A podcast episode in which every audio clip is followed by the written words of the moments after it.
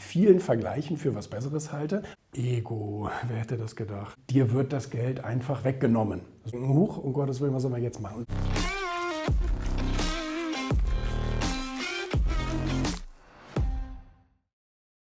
Und ähm, das ist zwar nicht beliebt, wenn man so redet und äh, das kommt nicht gut an, aber ich, ich sage das lieber ehrlich, so wie es ist, so wie ich das sehe, dass ich, dass ich mich ähm, in, in, in vielen Vergleichen für was Besseres halte, aber auch für was Besseres Besseres. Also das heißt, ich sehe viele schlechte Menschen da draußen und, ähm, und denke, nee, so will ich nicht sein. Da, da, will ich wirklich, also ich will besser sein, ich will anders sein. Und ähm, ich will meine Sachen mit, mit, mit äh, so redlich und so gut wie möglich voranbringen. Natürlich weiß ich, dass ich damit auch Leuten auf die Füße trete. Das mache ich aber nicht, um denen zu schaden. Ich mache das nicht absichtlich. Also gerade ein Unternehmer muss sich diesem Argument immer aussetzen, dass er anderen Leuten, der kriegt dann keinen Urlaub genehmigt und der kriegt zu wenig Gehalt und bla bla bla und der, wird, der, der überfordert den Mitarbeiter und all all solche Dinge. Also das Unternehmen überweist eigentlich alles an den Staat, sowohl die Mehrwertsteuern als auch die Lohnsteuern und so weiter und so fort. Ähm, ähm, Gewerbesteuern und alles, was man sich so einfallen lassen kann. Äh, also das heißt, es muss natürlich das Unternehmen irgendwie tragen.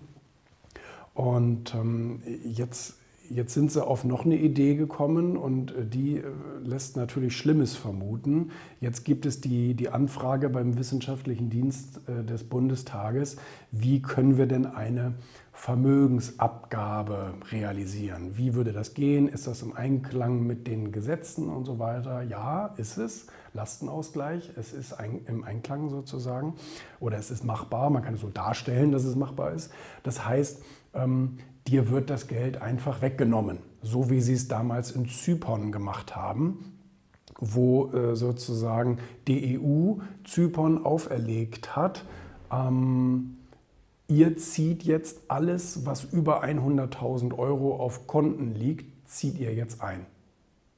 Und das äh, fließt dann dem Staatshaushalt zugute. Jetzt stehen sie da und denken, huch, um Gottes Willen, was soll man jetzt machen? Und das Gleiche ist teilweise in der Wirtschaft passiert. Da habe ich eben gerade einen Podcast gegeben, der Regina, für ihren Podcast. Und die richten sich eben so an Manager und an all solche Sachen. Und die hat mir da auch so ein paar Horror-Stories erzählt.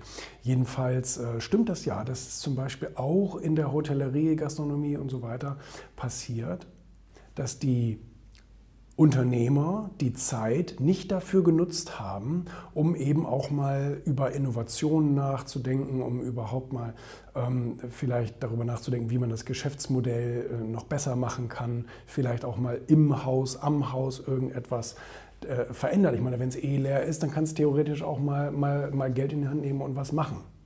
So, dafür sind ja Gewinne in den guten Jahren da, um sie dann auch in solchen Zeiten mal investieren zu können, zumal du jetzt viel bessere Konditionen kriegst. Ego, wer hätte das gedacht? Titus Dittmann ist natürlich super toll. Nicht? Also das war natürlich auch ein wirklich sehr interessantes Gespräch mit, mit, mit, mit dem Skateboard-Guru ähm, in Deutschland.